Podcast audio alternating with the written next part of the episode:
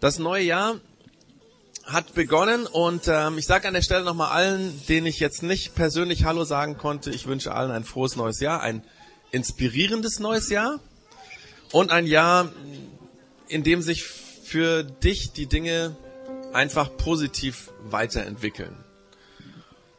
Also das wünsche ich jedem vom Herzen, dass es einfach positiv weitergeht, eine positive Entwicklung. Und damit das äh, passieren kann, quasi als kleine Hilfestellung, haben wir gedacht, wir starten in diesem neuen Jahr ähm, eine Themenstaffel zum Thema Wachsen. Es geht um Veränderung, Weiterentwicklung, positiv, also Wachsen verbinden wir mit was Positivem. Und ähm, dabei werden wir äh, diese Themenstaffel im Januar und Februar ähm, haben und über zwei Dinge eigentlich nachdenken. Nämlich einmal werden wir darüber nachdenken, wie können wir in der Persönlichkeit wachsen. Und das andere ist, dass wir darüber nachdenken werden, wie wir, können wir im Glauben wachsen. Und ähm, wir haben uns bewusst diese zwei Dinge rausgenommen, weil das Wachstum in der Persönlichkeit und das Wachstum im Glauben, glaube ich, relativ nah beieinander liegt. Ich werde das nachher noch erklären.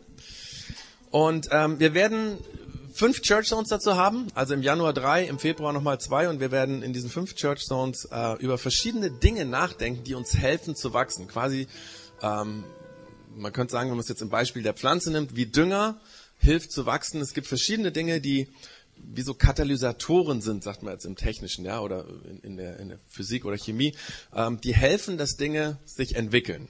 Also bei Pflanzen wäre das genügend Wasser, Licht, auch genügend Raum, Platz, wo die Pflanze wachsen kann. Ein guter Boden mit Nährstoffen, den tut man dann auch manchmal vielleicht mit ähm, Dünger nochmal ein bisschen anreichern. Und genauso wie diese Dinge der Pflanze helfen zu wachsen, gibt es Dinge, die uns helfen, in der Persönlichkeit weiterzukommen. Und uns helfen, im Glauben weiterzukommen. Und über diese fünf Dinge werden wir eben an den fünf verschiedenen Church Zones nachdenken. Es ist nämlich so, wenn man Studien darüber macht, warum Menschen in ihrem Leben und in ihrem Glauben weiterkommen, dann wird man herausfinden, dass es verschiedene Dinge gibt. Und diese fünf Dinge ähm, haben wir quasi von diesen Studien übernommen. Aber interessanterweise finden sich alle diese Dinge auch in der Bibel.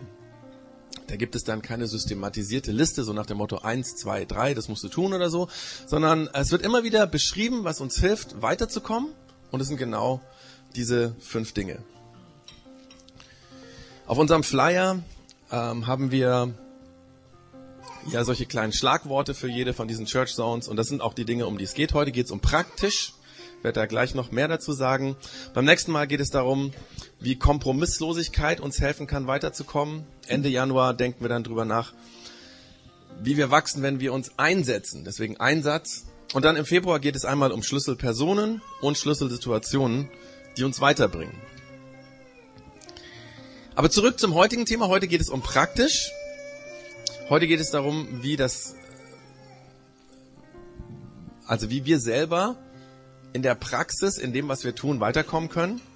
Aber bevor ich darauf eingehe, müssen wir ja erstmal klären, was bedeutet denn zu wachsen? Was meinen wir, wenn wir sagen, es ist jemand in der Persönlichkeit gewachsen oder es ist jemand im Glauben gewachsen? Ähm, man redet ja von reifen Persönlichkeiten, und das Wachstum, was dazu führt, dass jemand Schritt für Schritt in seiner Persönlichkeit reift, das ist das, um das es heute geht. Ich habe mal versucht zu beschreiben, was ähm, einen Menschen ausmacht, den wir als persönlich reif bezeichnen würden. Ähm, einfach mal so ein Versuch, vielleicht stimmt ihr mir dazu. Also ich würde sagen, ein Mensch mit einer reifen Persönlichkeit ist ein Mensch, der... Das versagt mein Ding hier. Da müsste vielleicht der Albert weiterklicken, keine Ahnung, woran es liegt. Oder der Rechner hängt, der hat heute Morgen schon mal gehangen. Egal, wir werden es gleich sehen, genau. Eine standhafte Person, also jemand, der zu dem steht, was er sagt und was er glaubt. Egal, was passiert. Oder ein vertrauenswürdiger Mensch. Jemand, auf den man sich verlassen kann. Oder ein Mensch mit einer reifen Persönlichkeit ist jemand, der eine umsichtige Person ist, die auf andere achtet, die nicht nur den Blick auf sich selbst fokussiert hat, sondern auf andere achtet. Und als nächstes ein Mensch mit einer reifen Person, Persönlichkeit ist jemand, bei dem Reden und Tun zusammengehört, also eine glaubwürdige Person. Du Albert, ich glaube, du musst mir heute helfen. Ich weiß nicht genau. Funktioniert nicht. Ähm, jemand, der glaubwürdig ist. Und das Letzte, was ich rausgefunden habe, jemand, ähm, der das Gute tun will und dann auch tatsächlich tut. Das ist auch jemand, den wir als eine reife Persönlichkeit bezeichnen würden. Und der Prozess, den jemand durchleben muss, damit sich in seiner Persönlichkeit diese Dinge entwickeln, das wäre das, was wir als Wachstum der Persönlichkeit bezeichnen. Ich hoffe, ihr stimmt mir so ein bisschen darin zu. Es gibt sicherlich noch andere Merkmale, aber die, habe ich gedacht, sind relativ wichtig. Also wenn ein Mensch, der zunächst immer nur an sich denkt, eine Veränderung durchmacht, die dazu führt, dass er umsichtig wird, dass er an andere Menschen denkt, dass er dafür leben will, anderen auch zu helfen, einen Blick für andere zu haben. Wenn das passiert, dann nennen wir das, dass Wachstum passiert in seiner Persönlichkeit. Und wenn es um den Glauben geht, dann ist es zunächst mal ein bisschen anders. Ich habe da auch mal solche Dinge aufgeschrieben, weil auch im Glauben ist es so, dass man davon redet, dass jemand reif wird im Glauben. Aber für, den, für das Wort Glaube ist es wichtig, dass wir wissen, Glaube meint Vertrauen. Im christlichen ähm, Kontext geht es bei Glaube nicht um Fürwahrhalten. Das mag in anderen Religionen anders sein. Aber beim Glauben an Jesus geht es darum, um zu vertrauen. Vertrauen auf Gott, Vertrauen in Jesus. Eine vertrauensvolle, gute Beziehung. Das meint Glaube. Und in diesem Sinne kann man dann auch sagen, jemand ist im Glauben reif geworden oder gewachsen. Und ähm, jemand, der im Glauben quasi reif geworden ist, ähm, der vertraut ähm, auf Gott, bei dem passieren dann folgende Dinge. Das ist jemand, der, ähm, egal was passiert, an Gott festhält, auch wenn es dagegen, wenn, wenn alles dagegen spricht, zum Beispiel eine Krankheit, eine schwere Krankheit, wo jeder sagen würde, oh Mann, hey, warum trifft mich das? Ich habe doch Gott vertraut und so weiter. Jemand, der auf Gott vertraut, würde sagen, klar, das ist schwierig und ich verstehe es nicht, aber ich vertraue, dass Gott irgendwie es richtig macht. Oder eine zweite Sache wäre, ähm, zum Beispiel, wenn eine Kündigung ins Haus steht. Und jemand an der Stelle seinen Glauben nicht wegwirft, sondern sagt, hey, ich vertraue trotzdem. Oder wenn die Kinder auf Abwege geraten, irgendwas leben, was man sich überhaupt nicht vorgestellt hat. Oder wenn eine wichtige Prüfung, ja, man nicht besteht und durchfällt und damit vielleicht auch seine Berufsperspektive sich verändert. Oder wenn man irgendwie einen schweren Unfall hat. Situationen, wo andere den Glauben an den Nagel hängen würden, weil sie sagen, hey, ich habe, warum passiert mir das? Ich bin doch jemand, der schon immer versucht hat, alles richtig zu machen. Ich glaube an Gott und mir ist der christliche Glaube ganz wichtig. Aber jetzt ist ja wohl alles vorbei. Aber eine Person, die einen reifen Glauben hat, wird anders reagieren. Natürlich versteht auch so jemand, ich meine, für den ist das auch eine schwierige Situation. Auch so jemand würde sagen, hey, ich weiß nicht, warum das ist. Was soll das? Glaube macht ja nicht blind. Und auch jemand, der glaubt, empfindet Schmerz und es tut weh, wenn sowas passiert. Gar keine Frage. Aber so eine Person würde sagen, ich verstehe es nicht aber ich glaube und weiß, dass Gott keinen Fehler macht und ich werde trotzdem weiter vertrauen. Vielleicht kennst du jemanden, der so ähnlich ist. Bekannter oder eine Bekannte, Leute, die einen unerschütterlichen Glauben haben. Vielleicht sind es auch deine Eltern gewesen oder Großeltern, die so einen unkaputtbaren Glauben haben, wo Dinge passieren, wo du denkst, hey, jetzt müsste er eigentlich aufgeben. Und er sagt, nee, gerade jetzt halte ich fest an meinem Glauben. Und der Prozess, der den Glauben eine solche Stabilität gibt, das ist das Wachstum im Glauben. Und obwohl das Wachstum in der Persönlichkeit und das Wachstum im Glauben zunächst mal anders aussehen, glaube ich trotzdem, dass es eindeutige Parallelen gibt und die werden wir uns heute anschauen. Die Frage dabei ist ja, wie wächst man jetzt in seiner Persönlichkeit? Wie wächst man im Glauben? Und wir schauen uns zunächst mal den Glauben an Jesus hat dazu nämlich eine sehr interessante und anschauliche Beispielgeschichte erzählt. Ich denke, viele von ähm, uns heute kennen diese Beispielgeschichte, weil es eine Geschichte ist, die im christlichen Kontext sehr oft und sehr gerne erzählt wird. Vor allen Dingen Kindern erzählt man die Geschichte gerne, weil es äh, sehr plakativ ist. Wichtig allerdings für uns zu wissen, bevor ich diese Geschichte erzähle oder, oder wir uns die anschauen, Jesus hat diese Beispielgeschichte als Abschluss für eine sehr also größere Ansprache ähm, ähm, genommen, die er gehalten hat. Und zwar ist das die sogenannte Bergpredigt, auch die ist relativ bekannt. Jesus hat äh, diese Predigt auf einem Berg oder auf einem Hügel gehalten. Er hat sich oben hingestellt und die Leute haben sich wohl an dem Hügel unten eben versammelt und äh, hingestellt oder hingesetzt und haben zugehört. Und in dieser Bergpredigt sagt Jesus solche Dinge wie zum Beispiel, liebe deine Feinde. Das ist wahrscheinlich auch so eins der bekanntesten Dinge aus dieser Bergpredigt, wissen wahrscheinlich auch viele von euch. Ähm, oder Jesus sagt, hey, wenn dir jemand dein Hemd wegnehmen will, dann gib ihm auch die Jacke dazu. Oder was anderes, das Jesus in dieser Rede sagt, ist, dass wir von dem, was wir haben, von unserem Geld, von unserem Hab und Gut, abgeben sollen, um anderen Menschen zu helfen. Oder da gibt es einen Teil in dieser Rede, in der Jesus ähm, beibringt, wie man betet. Das ist das Vaterunser. Wir haben uns das ja vor ein paar Wochen mal angeschaut hier in der Church Zone und genau das kommt in dieser großen Rede von Jesus vor. Also so ein Lehrkapitel in dieser großen Rede, ähm, wo er beibringt, hey, wie wir mit Gott reden können. Also diese Rede ist eine Abhandlung von Dingen, die er seinen Zuhörern rät und sagt, zum Beispiel, wenn ihr Streit habt, dann tut dies und dies. Wenn es um Feinde geht, rate ich euch das und das. Wenn ihr betet, dann macht es doch so. Äh, wenn ihr Geld habt, dann geht so und so damit um. Ähm, auch zum Bereich Sex, der Sexualität sagt er den Menschen damals, ähm, wie sie damit umgehen sollen. Das ist also eine Liste, könnte man sagen, von Dingen, die er dann Zuhörern rät, die sie tun sollen. Wenn ich das zusammenfasse, könnte man sagen, Jesus beschreibt in seiner Bergpredigt, wie Menschen handeln werden, wenn sie Gott vertrauen wenn sie an ihn glauben. Es ist keine Liste, und das ist ganz, ganz, ganz wichtig, es ist keine Liste, in der es darum geht, was du tun oder lassen musst, um damit ein Christ zu werden. Es geht nicht um die Dinge, die wir tun müssen, damit Gott uns akzeptiert, dass er uns liebt. Die Liebe von Gott kann ich mir erkaufen, wenn ich das und das und das mache. Darum geht es definitiv nicht, weil Christ werden oder anfangen zu glauben oder die Bibel redet auch von gerettet werden oder wir könnten sagen quasi bei dem ersten Schritt in die Beziehung zu Gott, da geht es überhaupt nicht darum, dass ich irgendwas tue. Und deswegen redet hier Jesus nicht darüber, wie man Christ wird, sondern wie ein Leben sich verändert und aussehen wird, wenn jemand auf Gott vertraut. Also wenn das Frauen Vertrauen auf Gott den Alltag prägt. Jesus sagt, wenn du Gott vertraust, dann wird sich dein Leben in diese Richtung verändern. Und dann zählt er solche Dinge auf wie Umgang mit Streit, mit Feinden, mit Geld, mit Sex, wie man betet und so weiter. Und dann, nachdem er diese Rede gehalten hat, also ich habe das jetzt mal ganz kurz zusammengefasst, dass wir wissen, worum das geht, dann erzählt er die Beispielgeschichte, um die es heute geht. Und die schauen wir uns an, da sagt Jesus nämlich Folgendes.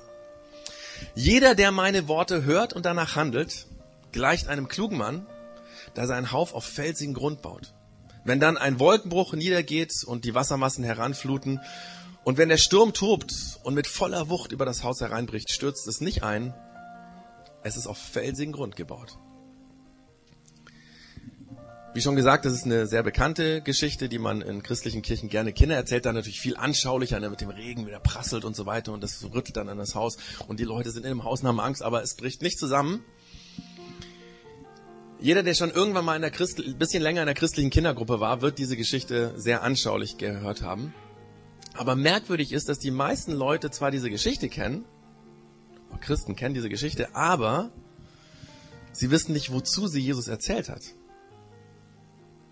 Denn diese ganze äh, Beispielgeschichte verdeutlicht im Grunde genommen Folgendes. Dass man zwei Dinge beachten muss. Und zwar die Worte von Jesus hören und danach handeln. Und wer das tut, dessen Haus in diesem Bild ist auf felsten Felsen gegründet, kann durch den stärksten Sturm nicht umgeworfen werden. Das ist ein Beispiel dafür, wenn du hörst und handelst. Dein Glaube, dein Vertrauen auf Gott wird immer stabiler werden, wenn du diese zwei Dinge tust. Hören und handeln. Und all die Dinge in der Bergpredigt, die er gesagt hat, diese Liste, die ich vorher erzählt habe, das sind all diese Dinge, wo er sagt, wenn du das hörst und tust, dann wird dein Haus wie ein fest gegründetes Haus oder in dem Bild, was wir heute brauchen mit dem Wachsen, dann werden deine Wurzeln immer tiefer sich äh, verwurzeln und ähm, dann wird diese Pflanze ganz, ganz fest gegründet, verwurzelt sein. Es ist merkwürdig, dass in den meisten christlichen Kirchen und Traditionen alles Mögliche wichtig ist, aber diese beiden Dinge hören und tun sind eher nebensächlich. Also es ist ganz interessant, wenn man eine Umfrage macht, einen Christen fragt, hey, warum hat Jesus diese Geschichte erzählt? Dann werden viele Leute sagen, hey, das mit unser Glaube fest ist und so. Das ist alles klar. Aber diese Dinge hören und tun, das wissen die meisten Leute nicht. Ich übrigens vor, wenn mich vor einem Jahr jemand gefragt hätte, wahrscheinlich das auch falsch beantwortet. Traditionell geht es nämlich im christlichen Kontext eher darum, was man glaubt Und ich bin auch so aufgewachsen in so einer Prägung. Also bei mir, als ich Teenager war zum Beispiel, da ging es ganz stark darum, um die Frage, hat Gott die Welt in sechs Tagen erschaffen oder doch eher durch die Evolution? Wir haben Stunden damit verbracht, darüber zu reden, was wir darüber glauben, wie denn die Welt entstanden ist. Oder die Frage darüber, wie man die Bibel versteht, wortwörtlich oder übertragen oder irgendwo dazwischen. Hey, wir haben unzählige Stunden verbraucht, um darüber zu reden, was jetzt die richtige, äh, das richtige Verständnis von der Bibel ist. Oder noch eine Frage, die bei Christen sehr beliebt ist, äh, wie man denn zum Beispiel die Taufe oder das Abendmahl verstehen kann. Vor einiger Zeit äh, kam mal jemand hier in die Church Zone und ähm, der wollte sich dann nach der Church Zone mit mir unterhalten. Und zwar ähm, hat er gemeint, er findet er find das Projekt ziemlich cool ähm, und sehr chillig und so und er fühlt sich ja wohl. Aber ähm, bevor er darüber nachdenkt, ob er hier öfters mal hinkommt, würde er gerne wissen, wie wir denn das Abendmahl verstehen. Ich habe ihm nur gesagt, dass es uns im Projekt X relativ egal ist, uns ist das relativ unwichtig, wie man das Abendmahl richtig versteht. Uns ist egal, was jetzt im Einzelnen beim Abendmahl alles passiert, wo wir die Christen sich Jahrhunderte gestritten haben oder so. Und ich habe ihm gesagt, weißt du, es geht nicht darum, dass du verstehst, was beim Abendmahl passiert und was da vielleicht irgendwie passiert oder, oder, oder, oder irgendwie sich tut oder eine Wandlung oder sonst irgendwas, sondern es geht darum, dass du es tust.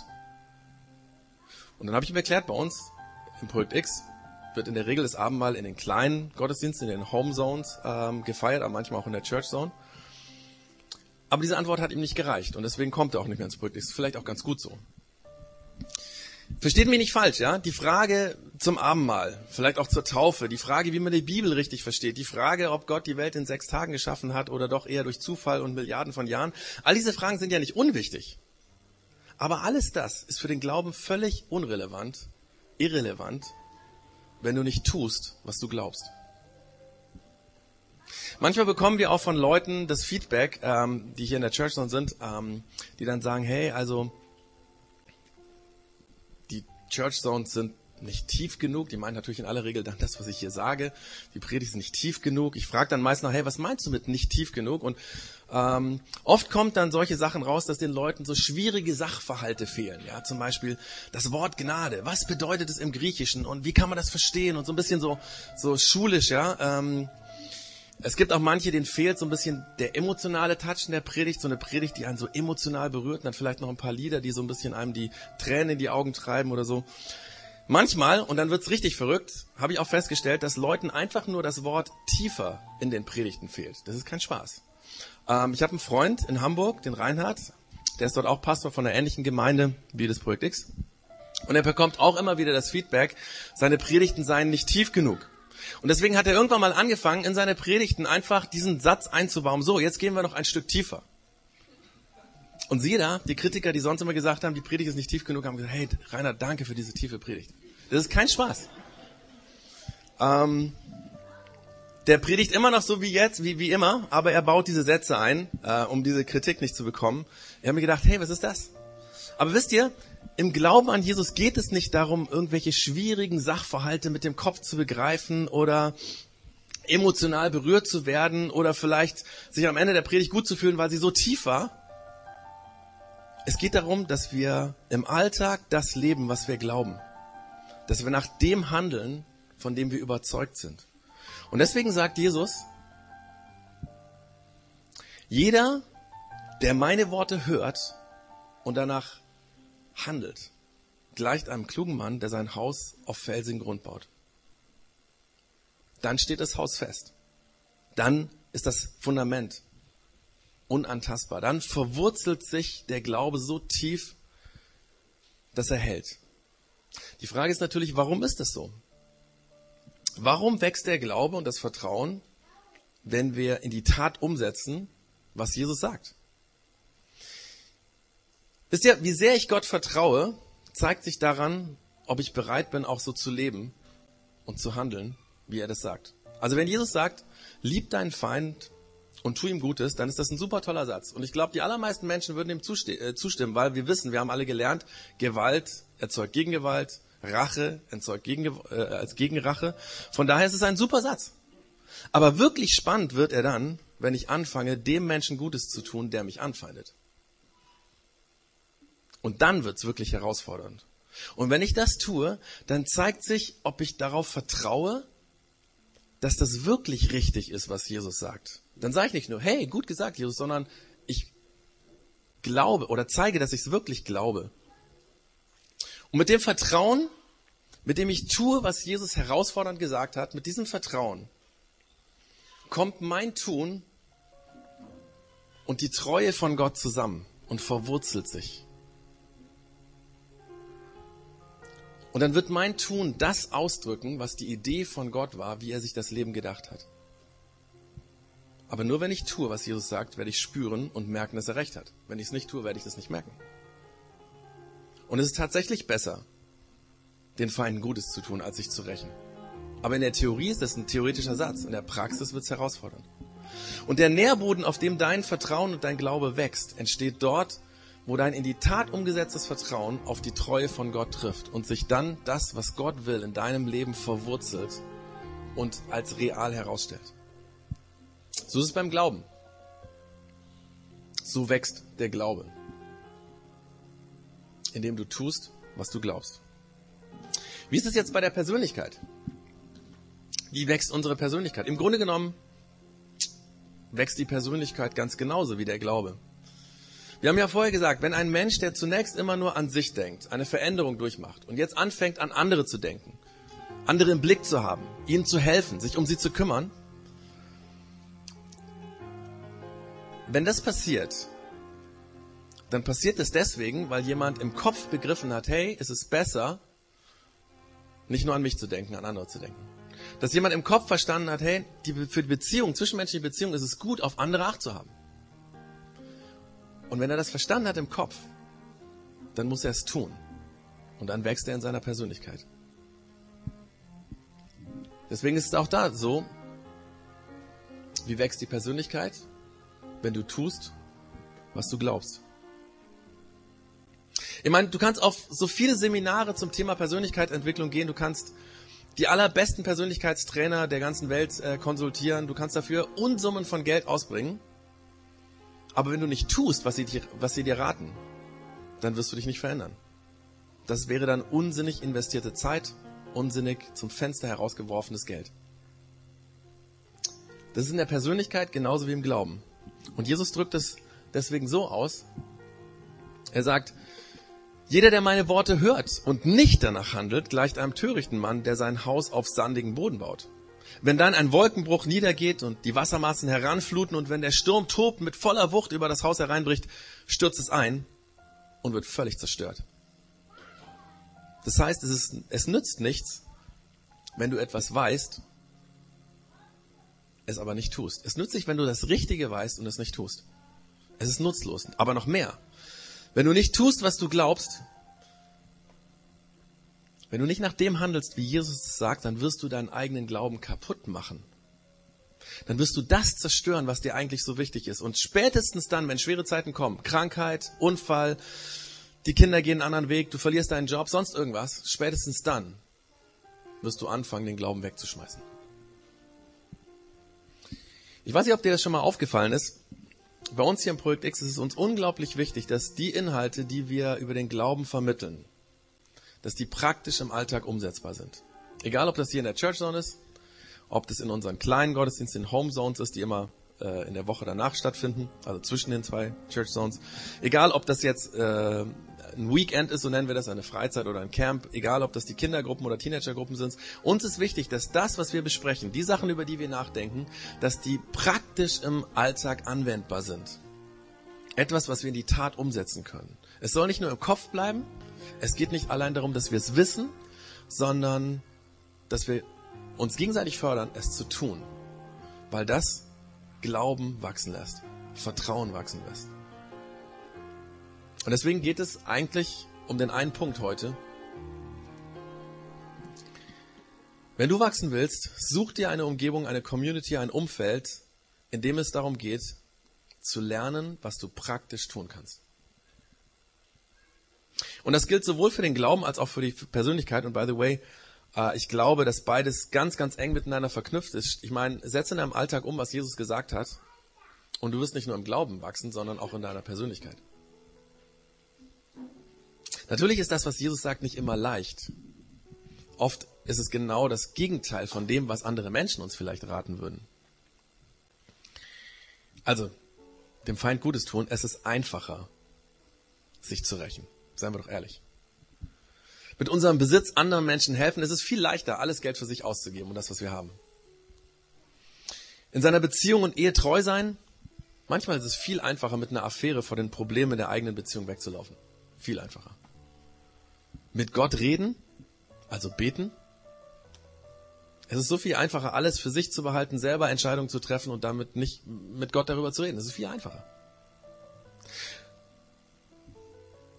Weil das, was Jesus sagt, fordert uns heraus. Manchmal provoziert es den Widerspruch. Wenn Jesus zum Beispiel mir die Idee gibt, hey, spende die Hälfte von deinem Weihnachtsgeld, was du bekommen hast. Das tut dir gut, damit hilfst du anderen, dann geht bei mir erstmal die Schotten runter, ja, dann mache ich dicht. Aber natürlich. Und ich kämpfe dann darum und denke, hey, das kann, ah, komm, das ist ein Schmarrn, blöder Idee. Aber wenn ich dann das getan habe und das Geld gespendet habe, merke ich plötzlich, hey, geben macht glücklicher als nehmen. Es ist gut, ich habe Menschen helfen können. Heute haben wir geklatscht. Warum? Weil die Weihnachtsspende für Menschen ist, die wirklich in Not sind. Und weil wir da viel Geld zusammengelegt haben.